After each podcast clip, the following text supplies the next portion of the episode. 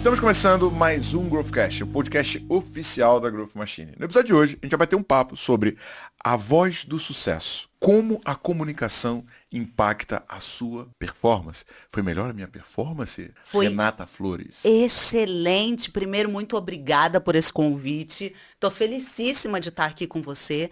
E você, Thiago, como eu te falei antes, você é a Tata Werneck do empreendedorismo. Então, como você fala muito rápido, porque você tem muito conteúdo, informações excelentes sempre, mas você é claro e objetivo, tá? Você fala muito rápido. A gente que corra atrás do seu conteúdo. Eu vim aqui hoje para correr atrás do seu conteúdo.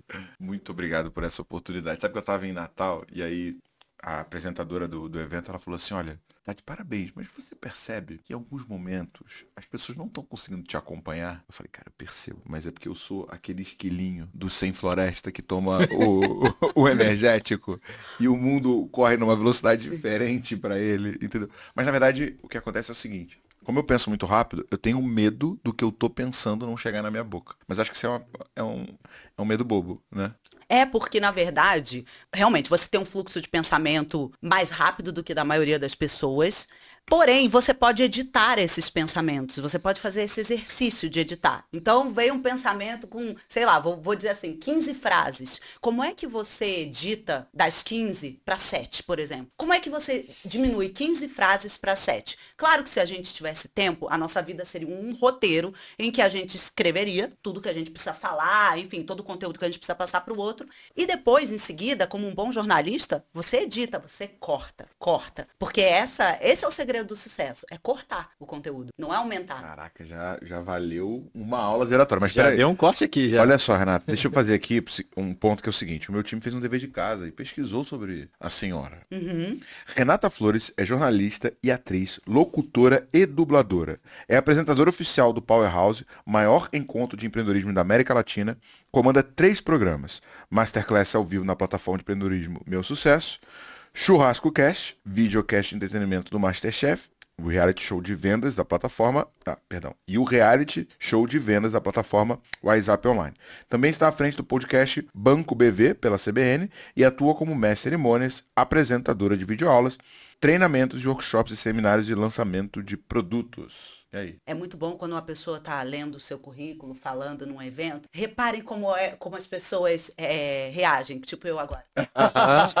Eu sou brava. Sou isso tudo, já fiz mais. É, brincadeira, exatamente por aí. Disso, entre outras coisas. Repare, eu trabalho com vários braços da comunicação. Na locução, na dublagem, na apresentação de eventos, como mediadora de, de podcasts, enfim. É, essa, essa é a minha praia. Foi assim que eu, eu digo, como é que eu comecei? Essa era uma pergunta sua? Tô Eu vou chegar nela, eu vou chegar nela. Vai, calma, vamos é, calma, calma. Quem Você tá que nem de eu. fluxo de pensamento rápido? É, você está que nem eu. Fui eu que falei que você... Bom, enfim, vai. Segura. Junto com a gente, Leonardo Alexandre, co-host do podcast, sócio da Ghost Cara, Machine um prazer estar aqui, né? Coincidentemente, eu acho que não é coincidência não, né? Você precisa bastante desse podcast. Preciso, né? com certeza. Eu já tô aprendendo aqui já. Que bom, baixa aqui, baixa aqui. Ó, antes da gente começar a nossa conversa, Renato, eu gostaria de agradecer ao nosso patrocinador, a Zorro. Tá? A Zorro tem uma suíte completa de aplicativos para ajudar a tua empresa a ser mais eficiente, a usar tecnologia, a ter mais produtividade, por um valor de tecnologia extremamente acessível. Se você quer conhecer mais sobre a Zorro, a gente tá deixando o link na descrição desse episódio, tá? Tem um CRM sensacional, que inclusive que é o que a Groove Machine utiliza. Agora, eu quero saber como é que você caiu nesse mundo de oratória. Ah, eu sou seu fã, você sabe disso, né? Começa assim, começa bem, né, gente? Começa a contar aí um pouquinho da sua história, né? Se puder voltar um pouquinho mais nova ali. Sim. Mas a história começa mesmo mais nova. Eu vou resumir, porque eu acabei de falar sobre edição de conteúdo. Então, eu fui uma criança que sempre gostei de ler. Eu me refugiava na literatura. Que legal. De verdade. Para me acalmar, eu era uma criança muito medrosa, muito ansiosa. E naquela época, minha mãe não, não entendeu isso como precisar de terapia. Então, o que é, era a minha válvula de escape, ou a minha fuga, era a literatura. Que bom, né? Foi bem por aí. Então, eu li muito, muito, muitos livros. É, comecei precocemente até ler livros é, de conteúdo adulto, ainda no, no início da adolescência. E eu percebi que eu gostava de ouvir histórias e depois de contar as histórias para as pessoas. Para os meus amigos, ou em forma de redação na escola, é, contando mesmo, como aqui eu estou fazendo dizendo para vocês, né? Eu gostava de, de atuar, atuar, atuar contando histórias. Mas para isso eu precisava de conteúdo. Então eu lia muito e contava muito. Aí eu fui fazer a faculdade de jornalismo, porque me parecia o mais próximo que eu pudesse atuar na minha vida contando histórias e ouvindo histórias. Sabe que a, a minha história é um pouco parecida. Mas na verdade, assim, diferente desse de contar história, eu jogava RPG. Não sei se você, Sim, teve amigo que jogava RPG, né? Sim, claro. Aquele jogo que eles matam os outros, levam pro cemitério. Mentira, não é isso não. Mas é isso que as pessoas acham que é, né? Mais ou menos. E eu era narrador. E o ser, o ser o narrador do RPG me fez desenvolver muita criatividade, porque eu tinha que estudar igual você, pesquisar muito para poder criar histórias cada vez melhores.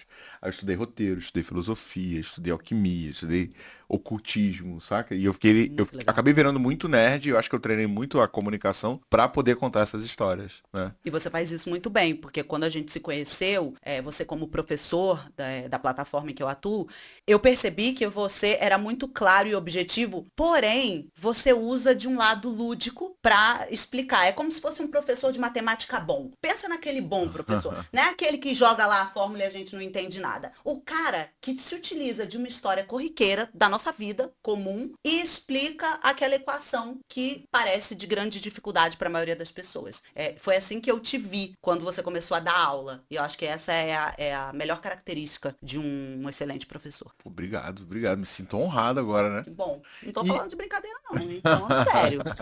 obrigado.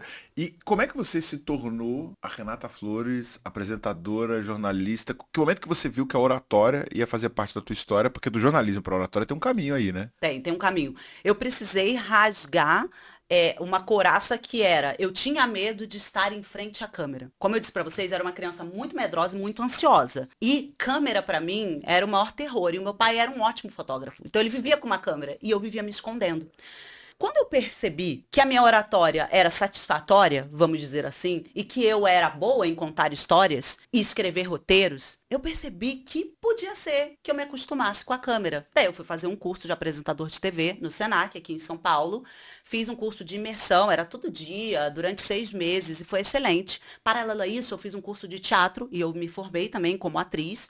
E acho que essas duas junções, acho não, eu tenho certeza que a, a junção de, é, da atuação junto com o apresentador de TV, né, chamava apresentador de TV, fez com que eu pe pegasse, vamos, vamos, vamos ser bem assim cru, eu pegasse essa oratória que já era boa e transformasse numa imagem ótima para o vídeo. Nossa, foi exagerado, ótima, tá? Eu não quis dizer isso. Eu quis dizer que é satisfatória, pronto.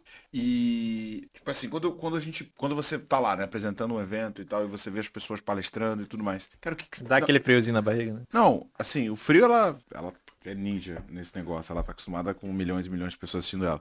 Mas assim, o que, que você entende que, que diferencia na estrutura de comunicação de um cara que é um excelente orador para um cara que é mediano ou para um cara que é medíocre? Ah, e mais importante, eu quero que você separe o ponto mais importante sobre oratória, tá? Que eu tenho que prestar muita atenção para me comunicar de maneira eficiente, mas essa vai ser a última pergunta que eu vou te fazer, tá bom? Segura que eu vou te, vou te lembrar disso no final. Tá bom. O que separa um excelente orador de um, de um orador honesto eu gosto dessa palavra, que a maioria de nós é honesto. Qual, qual é a diferença daquele cara que vai pro palco e todo mundo para de mexer no celular? Por quê? Enquanto você vê, enquanto você observar e as pessoas estão ali, ó, aham, uhum, então, eles estão te ouvindo, mas meia. A sua mensagem está sendo 50% absorvida e 50% eu estou aqui, olhei no relógio. Qual é a diferença daquele cara que brilha, daquela pessoa que brilha, para esse mediano que passa a mensagem aí 50%? Bom, para mim, sempre o conteúdo. Que conteúdo é esse que você preparou? Você realmente preparou esse conteúdo? Quais são as palavras que brilham? Quais são as palavras gatilho? Quais são as frases que você escolheu? Elas são longas? Elas dão sono? Quando você ouve a sua voz antes dessa palestra, antes desse, dessas milhões de pessoas, o que que você identifica? É mais grave, é mais agudo, ou é você daquela, você é daquela pessoa que fala daquele jeitinho flat, que vai falando durante uma hora e é, dá um é uma, sono? É uma coisa que você tem que tomar cuidado, cara, porque sono. você é muito linear, Léo, você tem, precisa trabalhar isso. Cara, e vou te falar, não sei se você já ouviu falar de um pastor chamado André Fernandes. Sabe quem é esse cara? Eu já ouvi falar, mas eu não conheço o trabalho Então, dele. ele é um pastor da Lagoinha, né? Sim. Que era de uma igreja minúscula nos Estados Unidos. E agora ele pegou uma igreja em Alphaville, que é tipo milhões de pessoas e tal, gigantesco. Cara, quando ele tá pregando, ele tem duas coisas que ele faz que é bem marcante. Primeiro, que normalmente o pastor, ele tem o, tem o louvor, o, o- a, a banda desce e o pastor fica. Ele não, ele mantém a banda e a banda meio que faz como se fosse um fundo, quase que um jazz e tal. Um background pra É, ele. que quebra um padrão. Agora, a fala dele, ela é muito ritmada. Eu não imagino que ele faz isso espontaneamente. Porque assim, quando eu tô dando palestra, eu tenho os meus slides que servem como uma referência e que eu tenho algumas histórias. Eu já sei algumas piadas que funcionam, então eu trago essas piadas porque faz a galera rir, o Sim. pessoal presta atenção de novo. Mas eu não, uma palestra minha nunca é igual uma a outra. Cada uma eu vou inserir um elemento novo, vou falar alguma coisa, vou lembrar de uma coisa diferente.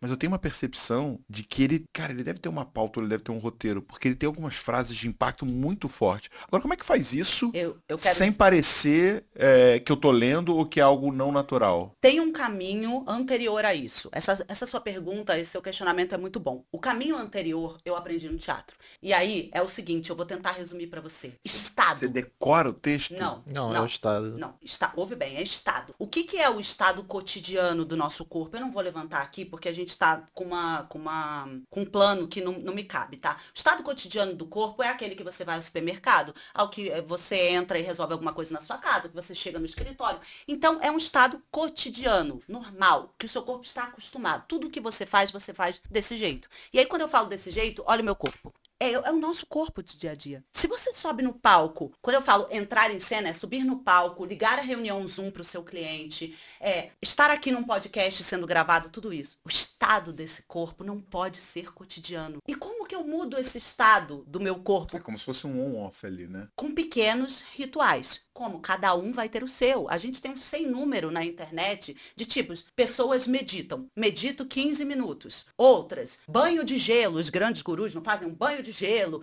Você entra em outro estado, claro, seu corpo leva um choque. Cada um vai ter. Como é que você sobe num palco para falar com uma ou cinco mil pessoas num estado cotidiano que você vai pro supermercado? É impossível. Muito brabo essa.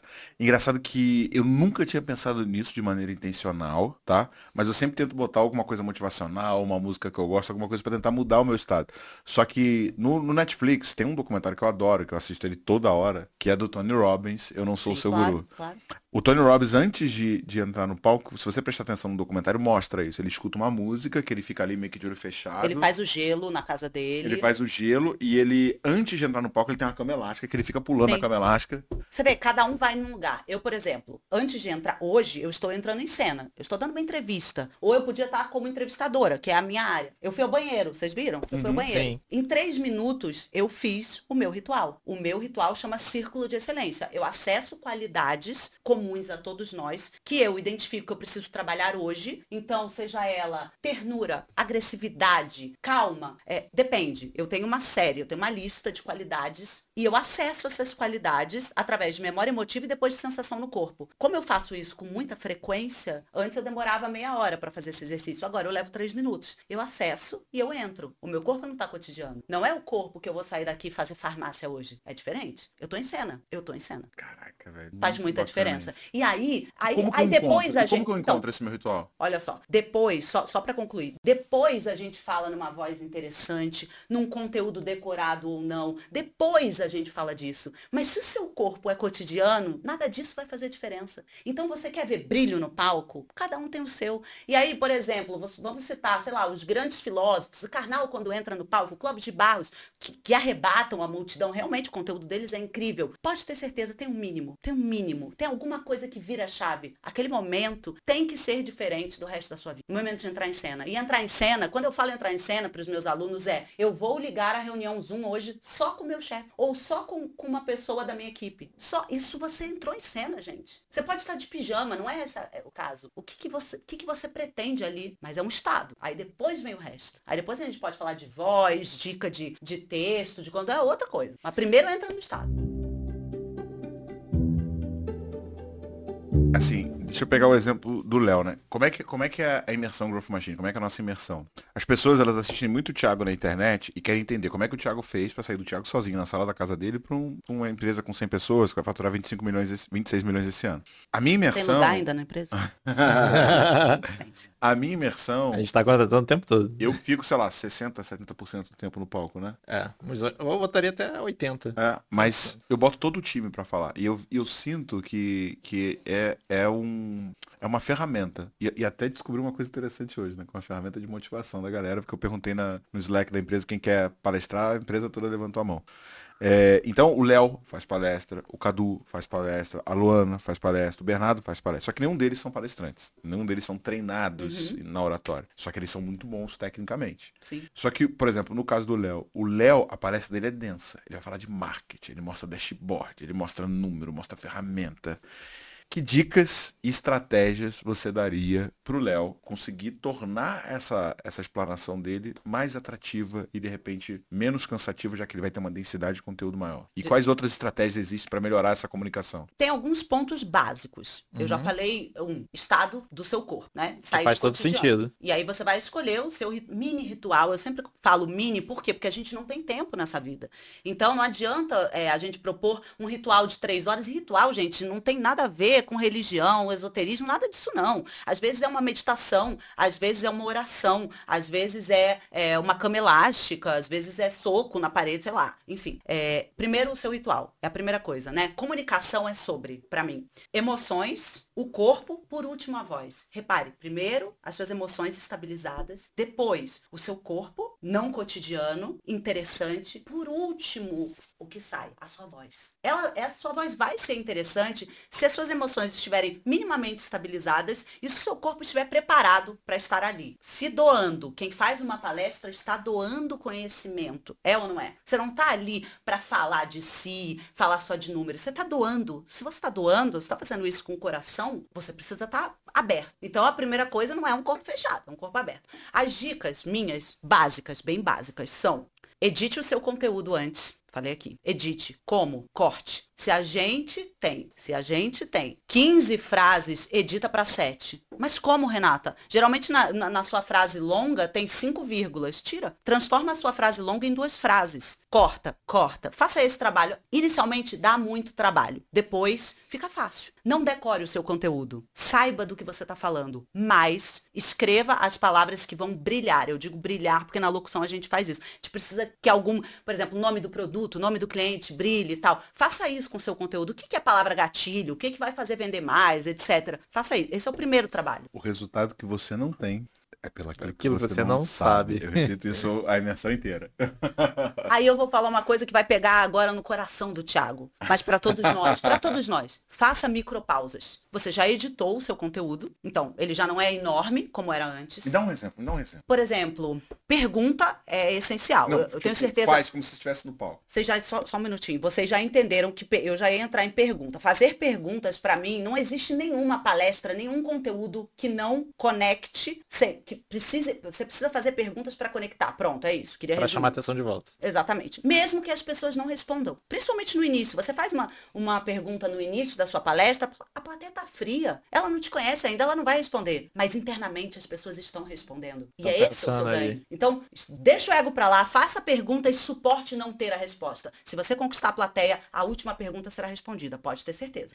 Então, exemplo de micropausa. Eu fiz uma pergunta, eu falo, e aí, quanto é que vocês acham que a minha empresa, que a nossa empresa, vou fazer de novo, hein, para corte aí. E aí, quanto é que vocês acham que a nossa empresa vai faturar esse ano? Bom, parará, parar, você continua. Tem uma micropausa, não é uma pausa dramática, a gente não tá fazendo Shakespeare aqui, que para e fica. Não, a gente não tá fazendo isso. Mas a gente dá tempo para o nosso interlocutor raciocinar com a gente. Quando você fala muito rápido, você não dá tempo ao outro de acompanhar o seu raciocínio. Aqui, eu acabei de fazer uma micropausa. Eu falei e fiz uma micropausa para vocês acompanharem. Por mais que seja básico o que eu tô falando. Então, edita o seu conteúdo. Primeiro, estado de corpo. Edita o seu conteúdo. Lembra das micropausas. Faça perguntas e inclua sorriso na voz. O que, que é sorriso na voz? Essa é, o, é uma dica que eu sempre dou. É, me dá um texto, gente, qualquer texto. Tem um texto aí? Vou ler um texto aqui então. Tô com tempo? Aqui é um segundo, hein? Vou abrir claro. aqui um texto. O que, que significa sorriso na voz? Sorriso na voz não é ficar sorrindo igual comercial de margarina, ela faz a palestra assim, ó. Gente, bom dia, tudo bom? Tudo bem. Quanto é que a nossa empresa vai faturar esse ano? Não, não, não é, não é um psicopata. Não. É interno, sorriso é interno. Porque quando você está bem, você está seguro do seu conteúdo, você olha para aquela plateia e fala, eu estou doando conhecimento, automaticamente, depois de muitos exercícios, você começa a sorrir. E o sorriso, mesmo que não seja físico, ele é interno. E no que é interno, o seu conteúdo fica mais fácil de assimilar, porque ele é mais simpático. Grava essa palavra. Ele é muito mais simpático. Então, eu tenho, eu tenho um texto aqui do Rubem Alves que chama Milho de Pipoca. Eu dou bastante ele no, no meu treinamento. Enfim, é uma analogia à nossa vida. Eu não vou ler ele inteiro, é um texto grande. Mas, é, fecha o olho. Eu vou ler ele de uma maneira linear, já que falamos sobre uhum. linearidade, sem micropausa, sem sorriso na voz, tá bom? Ó, vamos lá. Milho de pipoca que não passa pelo fogo continua a ser milho para sempre. Assim acontece com a gente. As grandes transformações acontecem quando passamos pelo fogo. Que leitura é essa? Que leitura é essa? Eu pedi sorriso interno, micropausa. Eu pedi um estado diferente. Fecha o olho de novo, vamos lá. Milho de pipoca que não passa pelo fogo continua a ser milho para sempre. Assim acontece com a gente. As grandes transformações acontecem quando a gente passa pelo fogo. Quem não passa pelo fogo fica do mesmo jeito a vida inteira. É outra coisa. Não é, é só interpretação de texto, gente. Mas o, que, o que, você mudou? Foi a entonação? Foi a. Parece só a entonação, né? Eu sorri, eu fiz micropausa, eu respeitei as pontuações. Talvez, aí que tá. Talvez ele não repare tantas pausas, né? tipo, não, já pelo seu pensamento. Pausar. Porque, tipo assim, pra, quando você pausou, fica muito mais claro para mim refletir, refletir, sobre o que foi falado antes. Antes de vir a próxima próximo trecho. Eu, eu reparo claramente essas pausas. Ele, eu acho que ele não reparou. Sabe o que acontece quando você inclui isso que eu falei? Bom você, ouvir isso, Thiago. Quando você visualiza as palavras que você está falando, o outro, o interlocutor, visualiza junto. Então, se eu começo a dizer que eu estou num campo, é, um campo assim aberto, ele é muito bonito, tem, tem árvores, mas as árvores são baixas, e no final tem uma casa amarela, eu tô vendo tudo o que eu tô falando. Não preciso fechar o olho, eu fiz agora porque eu fiquei imaginando. Quando eu visualizo as palavras que eu falo, o outro me acompanha 100%. Então, quando você faz a pergunta, quem é, quem é que brilha no palco? É quem decora melhor? É quem fez um roteiro? Esse cara, ele visualizou tudo antes. É um treino, é um treino. Acho que ele ensaiou? Eu acho um ensaio primordial. Ah, mas nesse dia eu vou ter que improvisar. Se você ensaiou muito outros textos, outros conteúdos, você consegue improvisar. Mas só consegue improvisar quem conhece as regras do jogo. Se eu começar a jogar futebol hoje, não vai dar certo. Os primeiros vão ser péssimos, porque eu nunca treinei futebol. Mas se eu treinar três meses, pode ser que eu consiga fazer uma jogadinha. Eu preciso treinar. Eu não posso sair improvisando, né? Eu entrei em improvisar porque é, geralmente é essa pergunta que me vem. Ah, Renata, mas eu ensaio, ensaio, ensaio. E no dia que eu tiver que improvisar é, numa reunião, com, com, na minha empresa com, com, com o chefe. Você tem que ter ensaiado antes muitos outros conteúdos e aí você consegue improvisar. Porque você já está cheio de referência. Você tem que ter muita referência, né? É, eu, eu sempre penso assim, eu tenho uma caixinha, eu visualizo uma caixinha. Quais são as minhas referências? Aquela série que eu vi, aqueles dois livros que eu li, aquela peça que eu fui, o museu que eu fui, aquela pessoa que eu ouvi falando. Eu vou guardando as referências. E eu vou, eu vou lançar mão dessas referências em algum momento, principalmente na improvisação. Agora, eu achei essa, essa ponta conta do, do, do Estado sensacional. Até para a galera que está ouvindo, que trabalha em vendas, você vai fazer uma reunião importante. Né? Você tem que ser o cara dentro dessa reunião. Não adianta você entrar murchinho. Né? Você teve um dia ruim, o carro passou na frente da poça, te molhou, tua mulher brigou contigo. Você tem que de alguma maneira ativar esse estado para ir para um outro patamar. Tanto é que você pode ver que tem vendedores que quando o cara tá vendendo bem, ele cada hora só dá porrada. Aí tem, História. aí tem um vendedor que cara, teve um problema, não conseguiu vender, parece que, que a ladeira Começa baixa. A decair. Né? Exatamente. Ele tá cada vez pior. Agora, tem uma outra coisa que você falou, Renata, que eu fiquei aqui pensando pra caramba. Hum. Eu já reparei quando eu tô palestrando, tem vezes que eu consigo trazer audiência pra junto. Assim, é exatamente o que você falou. Eu, eu não dava palestra, agora eu dou, sei lá, cinco, seis palestras por mês, então. E tem semanas que eu dou palestra todos os dias da semana. Quando eu dou palestra na sexta-feira, tá muito melhor do que na segunda. Nossa. Né? Mas eu já percebi que alguns momentos eu consigo quebrar a audiência e aí eu posso falar um negócio completamente completamente sem graça, que eles morrem de rir. Uhum. Agora tem vezes que eu solto uma piada, ninguém ri, e eu posso contar a piada mais engraçada do planeta, que parece que eles não estão ali. Tem alguma técnica para fazer esse, essa quebra de gelo, trazer a- a- o público mais para perto? Como é que você faz isso? Primeiro, públicos e públicos. Sim, a gente vai ter plateias frias. Infelizmente, isso é, é, é fato na nossa vida. Né? Os atores, a gente sobe no palco e tem dia que é maravilhoso e na outra sessão é péssimo. As pessoas não estão Fato. afim de entrar no jogo. O fato da plateia te conhecer mais ou menos influencia. Eu acho mais ou menos. Eu acho que sim e que não. Depende muito do dia. Sabe depende... qual- Sim, tem, tem a ver, tem a Sabe ver, qual, mas. é, qual, qual é- qual é- qual é a minha opinião? É, e, eu não acho que isso faz sentido, porque eh, às vezes Essa eu, é eu tô em pergunta. eventos enormes e, tipo, a galera se conecta. Às vezes eu tô em evento pequenininho e o pessoal que me conhece não conecta. Eu percebo que quando a primeira piada encaixa, dali pra frente tudo fica mais fácil. Geralmente é assim. E quando não encaixa, Thiago, é por isso que eu falo do treino, do ensaio.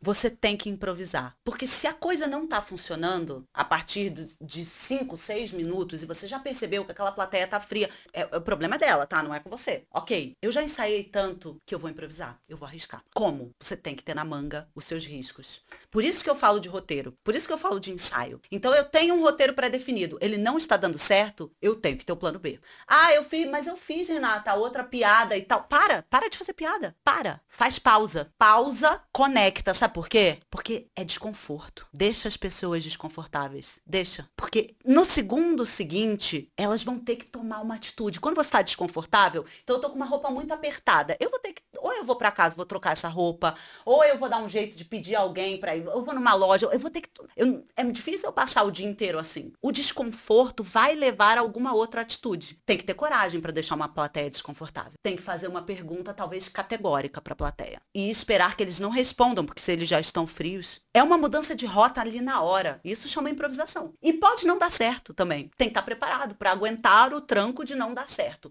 Mas eu, quando eu percebo, já passei por isso em eventos. Por exemplo, o evento em que eu comecei muito bem, é, eu estava anunciando os vencedores dos prêmios, eu fiz piada, tá? teve um jantar no meio do evento e depois a segunda parte. Claro que as pessoas beberam. Gestão. As pessoas beberam muito nisso. Quando a gente voltou para a segunda parte, eu não conseguia nem falar, nem no microfone eu conseguia chamá-los de volta à atenção. Eu não conseguia. Aí eu pensei, eu tô sendo paga para fazer esse evento e tem uma segunda parte. E eles vão me ouvir. Eu desci do palco. Desci do palco. Eles nem me viram descendo do palco. Imagina, você não tá nem, se você não Tava tá ouvindo a minha atenção. voz, imagina se eu tô descendo do palco. Eu comecei numa mesa. Eu fiz uma pergunta capciosa numa mesa. Susto Depois, tipo, com o microfone. com o microfone, claro, para todos ouvirem. Susto. Aquela primeira mesa já parou, a do lado parou. a- Quando eu fiz a terceira pergunta capciosa, ou seja, eles estavam desconfortáveis, aí eu quebrei e voltei ao ritmo normal. Pleno. E aí foi maravilhosa. E aí eu comecei a enaltecê-los. E aí eu voltei pro palco, a gente continuou o evento. Eu tive que tomar uma medida drástica ali. Porque eu não vou ficar falando sozinha. Eu não vou ficar falando, até porque eu tenho um conteúdo que me foi passado e eu tenho que passar essa mensagem para as pessoas. É, então, a, a minha dica é radicaliza, no sentido de faça uma pergunta difícil de ser respondida, desafiante, espere que eles não respondam, espere o desconforto deles e aí em seguida você continua. Vamos ver se eles não vão entrar no seu jogo. Às vezes é pelador, hein, gente? Às vezes é pelador. Às vezes é amor. plateia, às vezes a plateia tá querendo tomar porrada. Olha essa frase. Não é isso, gente. Brincadeira. Não, plateia não quer tomar porrada. O que eu quero dizer é o seguinte. Às vezes a plateia, às vezes a plateia precisa de um chacoalhão. Ela tá ali adormecida. Ela tá com muitos problemas internos. Ela precisa de um chacoalhão, entendeu? Ouvi uma pergunta. Olhinho, entendeu? Na lata. Aí essa parte não pode entrar, hein? É, ó, corte aí, ó. Renata, ferramentas. Assim como, como tem os jargões, assim como o, o João Kleber tem o para, para, para, para, para. Que ferramentas existem para eu tentar, tipo, trazer a galera de volta? Porque que eu já reparei? Se eu for direto num conteúdo muito denso, chega um momento que o, cérebro do, cara começa a bugar, né? Eu uso piada no meio para tentar fazer o cara rir e meio que como se fosse um respiro pro cara vir de volta. Mas quais são as ferramentas que eu posso usar, como para, para, para, ou outros mecanismos de linguagem para tentar trazer a atenção de volta ou ir fazendo ciclo? E uma coisa que o que o Léo falou, eu tava no Empreende Brasil, era um evento para 7.500 pessoas. Foi uma plateia que eu já peguei. É, e o Pablo Massal palestrou esse dia.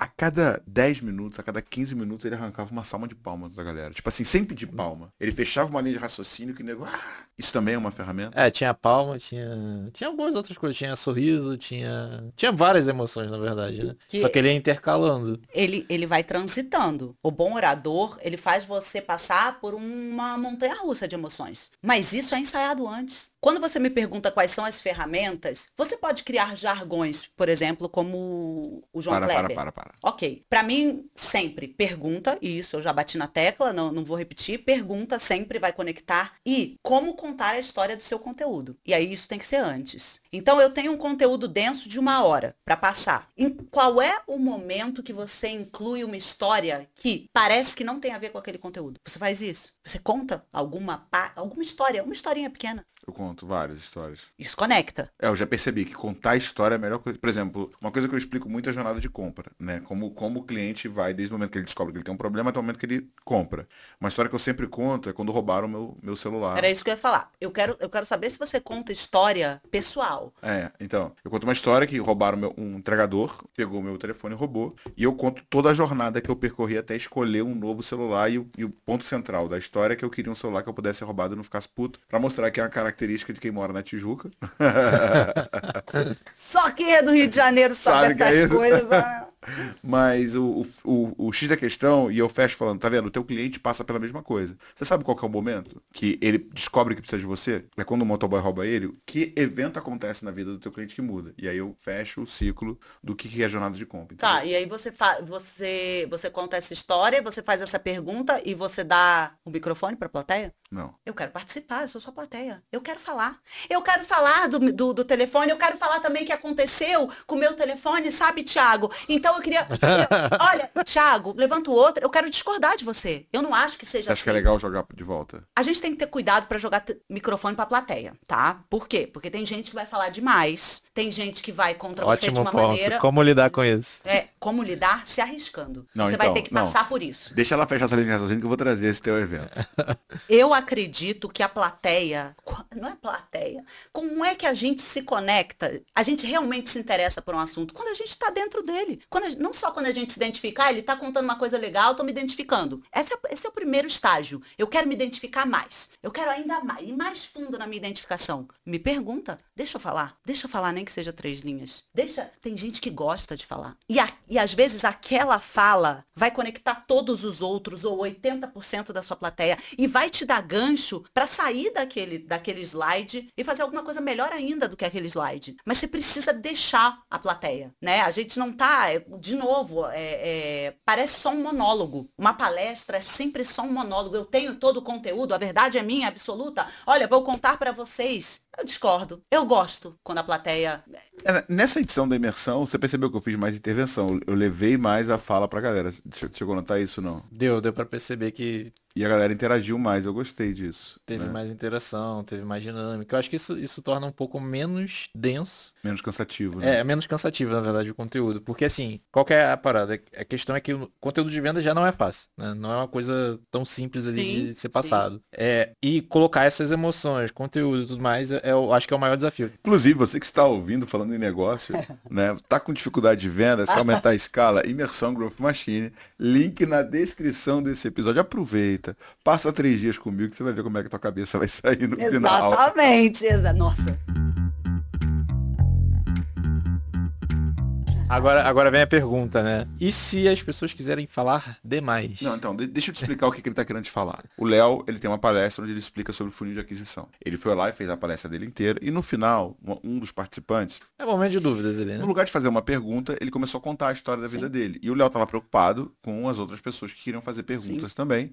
E ele meio que, de uma maneira um pouco sutil, é, falou, olha, é, qual que é a sua pergunta, porque tem outras pessoas querendo fazer pergunta também. E aí, algumas pessoas não gostaram muito dessa forma como ele conduziu. Né? Eu acho que é, é- é- é- esse é o pano de fundo. Eu acho que o combinado tem que ser antes. Não é na hora que uma pessoa, e todos nós já passamos por isso. Todos nós que nos apresentamos em público passamos por uma plateia de algumas pessoas que precisam colocar uma história longa, né? Não passaram Zero pelo meu treinamento, né? Não quiseram editar o conteúdo. Ok. Só que se você fala isso na hora, gera um desconforto geral. Esse desconforto não é bom. Eu falei de um, um desconforto bom. Esse não é bom.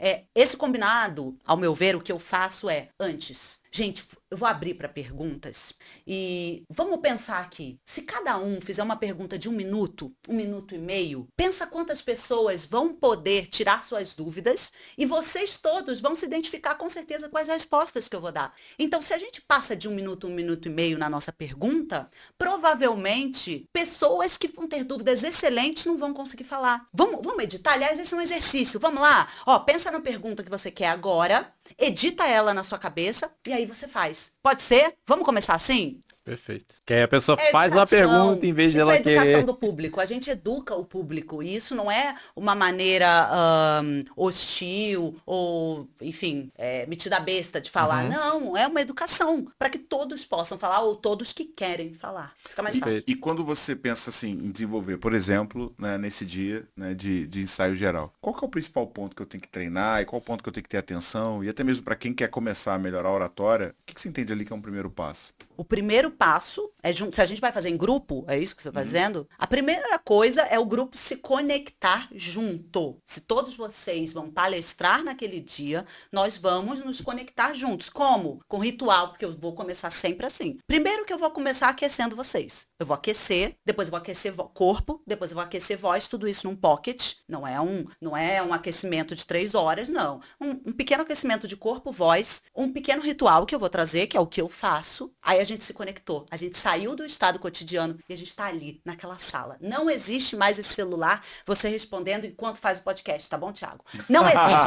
Nós vamos estar plenos ali. Aí a gente vai começar a fazer alguns exercícios de dicção. A gente vai começar a usar o conteúdo de vocês com micropausas, sorrir. A gente vai começar a treinar bem brevemente. Se a gente, se eu tiver tempo, eu vou, vou no conteúdo de cada um. Se a gente não tiver, a gente vai um pouco de cada um. Nisso, já vai ter dado mais de uma hora. Nisso, a gente já vai estar em outro lugar. O lugar da atenção, do foco total. É difícil quando você está no lugar do foco total, você perder uma plateia. Porque a é, é sua mente, ela rapidamente cria outras alternativas para uma plateia fria, para uma plateia que está falando demais ou que não se conecta. Porque é um foco em que a mente, ela você que tem uma, uma, uma propensão a um fluxo de pensamentos muito rápido, para você então é muito mais fácil, Thiago. Se você tá com foco total ali, você vai improvisar, improvisar, improvisar naquele dia. E tem dia que vai ser maravilhoso. Você vai só seguir o seu roteiro e já vai dar muito certo. Tem dia que vai ser um perereco e você vai ter que improvisar durante uma hora e meia. É isso que vai fazer um bom orador. Daqui a cinco anos, eu sempre coloco um tempo longo, tá, gente? Daqui a cinco anos, você vai ser maravilhoso, você não vai ser ótimo. Você vai estar muito acima.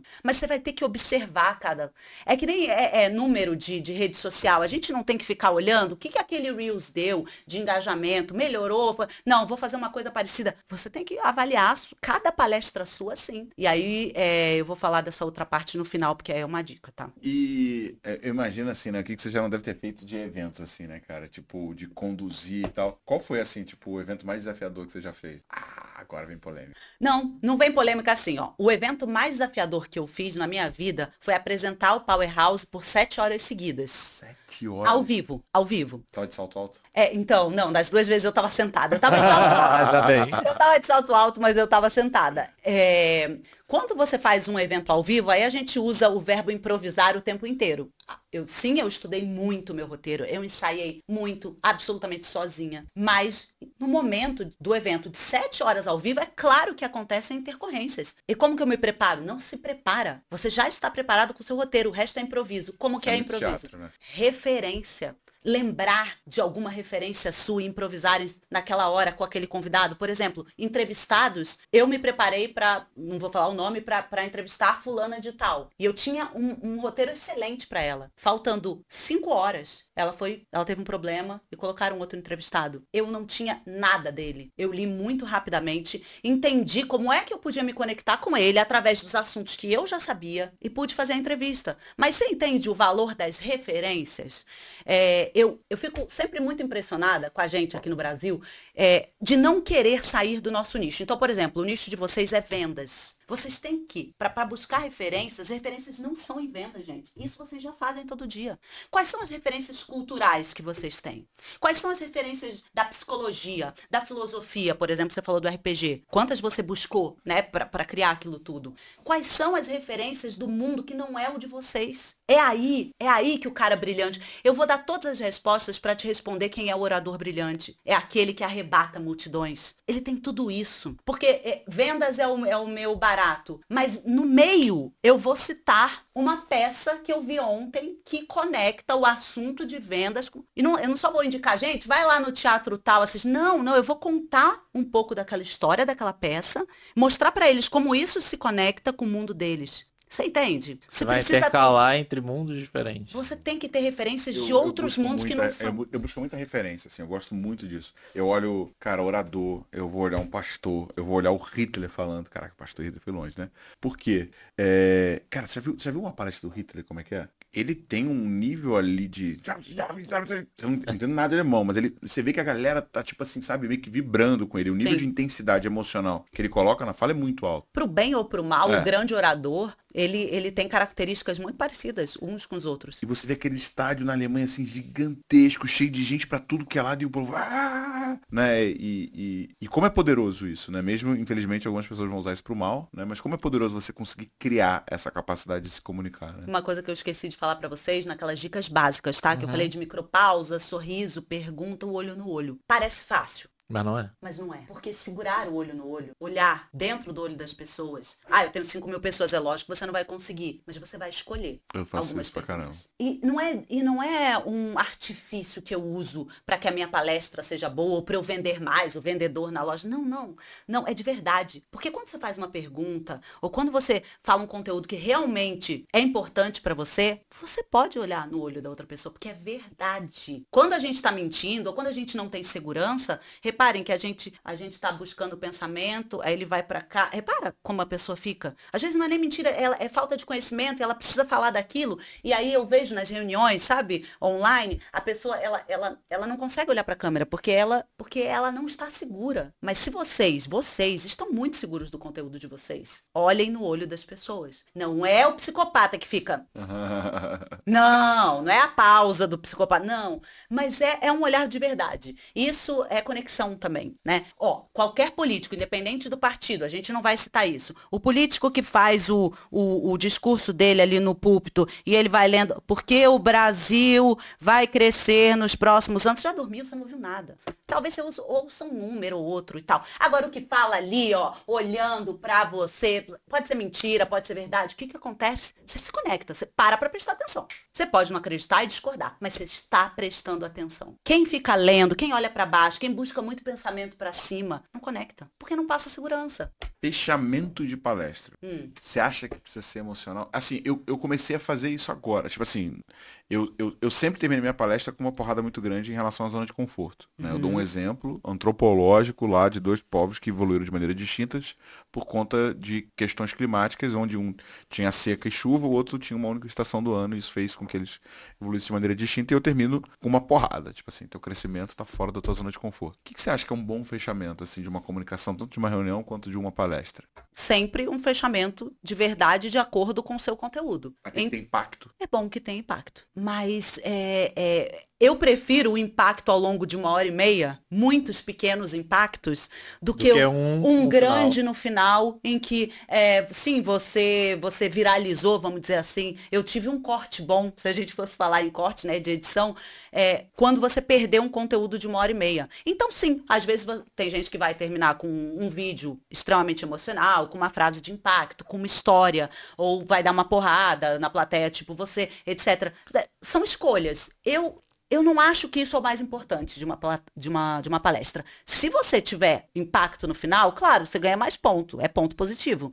Mas é, o caminho, a trajetória para chegar nesse final, ela é mais importante. A escolha do final é. Já vi palestras excelentes que não tiveram impacto, grande impacto no final. O conteúdo era, era extremamente rico. Eu me conectei o tempo inteiro. Era um professor, inclusive, foi agora no último evento. Ele era um futurista da ONU. Um professor, um senhor. Ele não teve nenhum impacto no final. Mas ele me trouxe informações por exemplo, sobre a fome no mundo, que eu nunca tinha pensado e tá lá. O relatório da ONU para todo mundo ver. E a gente faz tudo menos ver isso. E eu parei depois, sem tempo, eu perdi não sei quantas horas da minha noite para ler o relatório. E não teve impacto naquela palestra. Ah, mas você se interessa pelo assunto? Não, não, não é um assunto do meu interesse. Deveria ser, mas não é. E ele conseguiu me impactar de algum jeito. Então, eu acho que é uma construção E, Tiago, mais uma vez, quanto mais você faz palestras, e você é um exemplo de que está fazendo muito, muito mais do que a maioria de nós, cada vez mais você vai encontrando soluções boas para terminar a sua palestra. Cada vez mais. Acho que não é esse é, o X da questão. É, não, sim, qual que é a minha reflexão, né? É, quando eu não sou um palestrante motivacional, não sou um palestrante técnico, né? Então eu ensino estratégias para qualquer pessoa aumentar vendas. É, existem duas maneiras da gente salvar uma informação, né? Pela repetição ou pela emoção, né? Então, pela repetição eu não vou ter essa chance, porque eu vou ter uma hora com as pessoas, né? Então, a única maneira de eu conseguir salvar alguma coisa na cabeça delas é colocando um peso mais emocional, Sim. né? E aí eu boto uma música e, e dou um peso emocional para gerar uma reflexão do tipo, cara, o que eu tô fazendo com o meu tempo aqui nessa terra que é tão curto, né? Será que eu consigo de alguma maneira aproveitar melhor esse tempo ou sair desse lugar comum que eu tô igual a todo mundo e vou para um ponto onde eu vou conseguir me destacar? Porque a minha grande guerra é essa, assim. Meu meu inimigo não são as pessoas, meu inimigo é a mediocridade, né? E o feedback que você tem do final da sua palestra, qual é? Deixa, deixa eu fazer até uma pergunta aqui interessante, né? Quem tá assistindo no YouTube, aproveita e comenta aqui, né? Boa. Cara, você gosta mais de, de uma palestra que vai pro lado motivacional ou pro lado técnico? E o que, que você espera ver aqui no- mais no Growthcast? Comenta aqui que a gente vai. Boa. Eu digo mais, Lê os digo mais, comentários. digo mais. A Renata vai responder a pergunta de um milhão de dólares sobre qual que é a melhor estratégia, o melhor hack para poder ser mais eficiente na comunicação. Mas antes dessa resposta, você que assistiu até aqui, você tá ouvindo no Spotify? Dá cinco estrelas, vai. Você gostou do conteúdo? Marca no sininho toda vez que eu lançar um conteúdo novo. Se inscreve aí nesse podcast, você vai ser avisado pelo Spotify. Você tá, você tá você tá assistindo no YouTube? Se inscreve no canal, marca no sininho também, deixa seu like, isso ajuda a gente a chegar em mais pessoas. E vou dar um presente, tá? Tira um print da tela ou uma foto, vai lá nos teus stories, faz um comentário sobre algo relevante que você aprendeu nesse podcast e marca arroba Renata Flowers. Renata Flowers, arroba, Leonardo.alexandre.si. arroba Thiago com th.reis.gm. Todo mundo que fizer isso vai ganhar um Leonardo, presente. pode repetir? Porque você morreu na última. Você morreu a última é sílaba. Tá isso é Isso, é muito importante. Não morra na última sílaba. O que significa isso, Renata? Eu tô lendo a frase, aí eu falei assim: Ah, Leonardo, você. Oi? Eu não, não ouvi o final. É, Leonardo, você. Quê? oi, oi. Repete. Boa dica. Leonardo.alexandre.si. Ponto SI. Até o final. Até o final.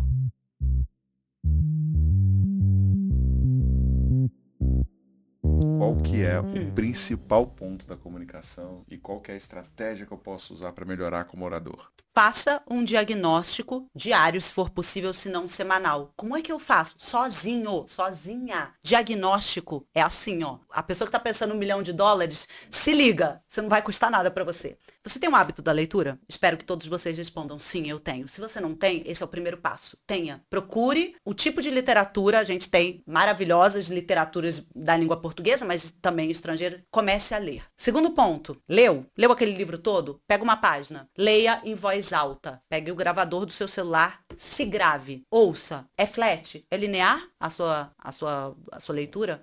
Você tem mais grave? Você tem mais agudo? Qual é a temperatura que você coloca naquelas palavras? Isso dá um trabalhinho no início, mas daqui a pouco vai, vai vendo comigo. Ouça aquilo. Regrave. Pegue outra página. Ah, eu vou pensar. Ela falou sorriso na voz, ela falou micropausa, ela falou olho no olho aqui não dá, mas enfim. Ah, eu quero aumentar meu vocabulário. Leia mais. Grava de novo. Ah, então tem a minha imagem também. Eu não, não gosto da minha imagem e tal. Isso tudo é o diagnóstico que você está fazendo sozinho. Então você já, você já se ouviu. Você começou a se acostumar com a sua voz, começou a fazer pequenas mudanças. Se você tem muito grave, começa a usar um pouco de agudo. Se você tem muito agudo, um pouco de grave.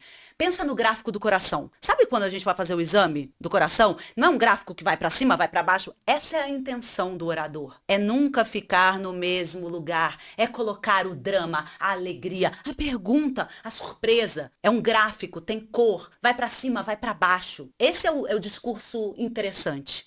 E você pode fazer isso sozinho, se diagnosticando. A partir do momento que você se ouve, você tem que começar a se ouvir. Depois da imagem, porque muita gente me pergunta, pega o seu celular, pega um conteúdo seu, começa a se gravar. Perceba aonde você tem realmente medo de olhar para a câmera, qual- quais são as suas maiores dificuldades com o próprio conteúdo. É um diagnóstico que você pode fazer sozinho. Eu não abro mão de falar da le- leitura, foi assim que eu comecei o podcast, é assim que eu vou terminar. Se você lê e faz com que você, a leitura vai fazer com que você aumente seu repertório, aumente seu vocabulário, se conheça, se conheça. E aí eu digo do, da sua voz e do seu corpo. Provavelmente você já vai dar aí cinco passos para começar uma palestra, para fazer uma boa reunião, etc. Sensacional. E uma coisa que eu falo direto é o seguinte, engraçado, né? Treinamento. É... Eu, eu, faço jiu-jitsu, né? Não, não que eu seja bom, tá? Eu faço. Eu faço. eu faço. Sai treinamento. Mas o que, que eu percebo, cara? Muitas vezes a gente acha que a gente treina para melhorar, né? E de fato, se você treinar muito, você vai melhorar. Mas quando você para de treinar, não é que você para e pausa no mesmo lugar que você tava. Você regride. Sim. Você ficou uma semana sem treinar, ficou uma semana sem ir pra academia e vai na outra semana na academia, o que, que Como você tem? Como se não existisse. Você tá totalmente dolorido. É. Você não consegue mais pegar o mesmo peso. Vai ser, o dia seguinte vai ser extremamente desconfortável. Então, o hábito da leitura, cara, é, é um hábito que é difícil de manter eu, eu gosto pra caramba, mas mesmo assim é difícil, porque hoje você tem TikTok, Instagram, tem sim, Netflix, sim. coisas que te distraem. Mas, cara, é impressionante. Você fica um dia sem ler, o teu vocabulário já reduz. E, e aí, para além disso, isso do vocabulário para mim é básico. Ah, eu quero falar bem. Ué, gente, mas se você não lê e não tem repertório de vocabulário, você nunca vai falar. Você não, você não tanto. Imagina, a língua portuguesa é riquíssima. São tantos adjetivos e verbos que você pode incluir e tornar o seu discurso muito melhor e eficaz. E eficaz, tá? Não é melhor mais bonito, eu uso palavras bonitas, não. É eficaz para vender, já que a gente está falando de vendas aqui. Uhum. Mas esse diagnóstico que eu digo, que você não precisa de nenhum profissional para fazer, que é o sozinho, que é se autoconhecer através da sua própria voz, do seu corpo, ele pode ser semanal. Tira, você, você não fica duas horas vendo bichinho, é gato pulando pro lado, que tem o um filho com, com o cachorro que veio. Você faz isso, não faz? Ah, eu faço porque eu preciso desestressar. Fechou. Pega então dessas duas horas, 40 minutos por semana e se grava. E se ouve. E lê. Talvez você consiga aí avançar uns passos. Não, e é engraçado que é muito comum as pessoas reclamarem, né? Eu não tenho tempo, eu não posso, eu não consigo. Abre o celular e vai lá. Todo celular tem. Em geral, tempo de uso. Analisa quanto tempo você gastou no TikTok esse mês.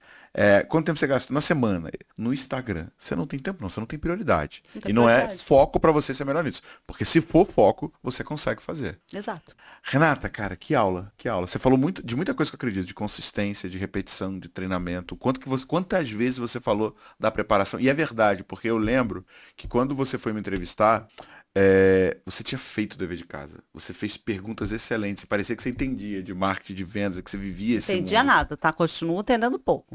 Tá? Mas, mas, eu estudou. mas eu estudei muito para te, te entrevistar. Eu sabia que ia ser uma aula excelente. Eu não podia estar. Tá. Eu, eu, eu tinha que estar tá atrás no conteúdo, porque eu nunca vou saber o seu conteúdo, mas eu tinha minimamente que estar preparada para improvisar na hora que viessem perguntas possíveis diferentes. E aconteceu, porque você me deu margem para isso. Foi muito bacana, foi muito bacana. Obrigado pelo seu tempo. Quem quiser conversar com a Renata, quem quiser ser treinado em oratória, quem quiser conhecer mais o seu trabalho, qual que é o melhor caminho? O melhor caminho é, ah, eu não sei o telefone do comercial. Ah, manda um direct ou manda um DM, é DM, né, que fala no Instagram, Sim. pode mandar no Renata Flowers. É, e depois eu deixo o telefone do comercial também. Tá bom, vamos deixar tá na descrição, do episódio. Tá, boa. É isso, foi pra conta. Muito obrigada, gente. Eu adorei. Eu, é, não é, é, adorei, né? Acho tão ruim quando a pessoa fala assim, ai, gente, amei estar tá aqui. Não.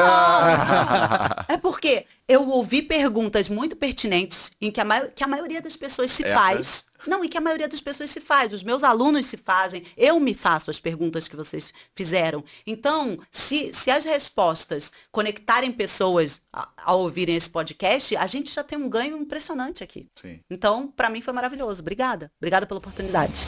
Obrigada. Acima.